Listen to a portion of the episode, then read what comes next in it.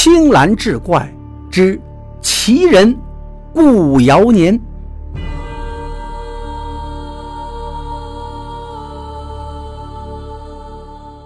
话说乾隆十五年，我客居在苏州江雨峰的家中，他的儿子江宝臣到金陵参加乡试，一回到家就得了重病。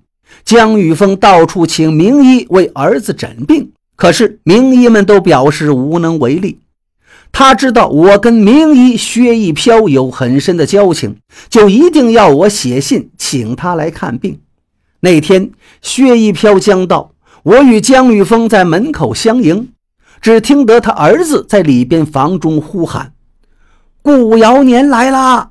还连连招呼：“顾老先生请坐。”顾尧年是苏州城内的一个平民。曾经因为要求官府平抑米价未成而带人殴打官吏，结果被苏州的安巡抚给杀了。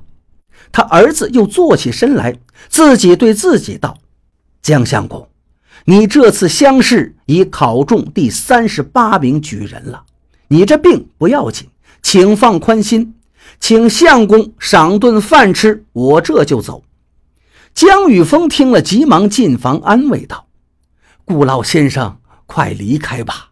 我马上备上酒菜祭祀您。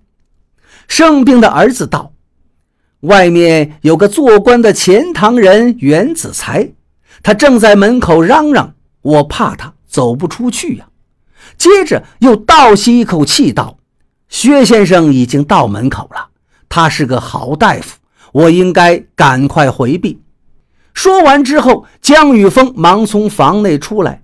把我拉到一旁，让条路出来。薛一瓢先生果然自外走入，我当即告诉他刚才所发生的情景。薛一瓢哈哈大笑，对我道：“鬼既然怕我们二人，那就让我与先生一道进去把这鬼赶掉吧。”于是到了雨峰儿子的内房，一瓢按脉诊断，我拿起扫帚在病床前扫地。一剂药服下，他儿子的病就好了。那一年，江宝臣乡试考中，所得名次果然是第三十八名。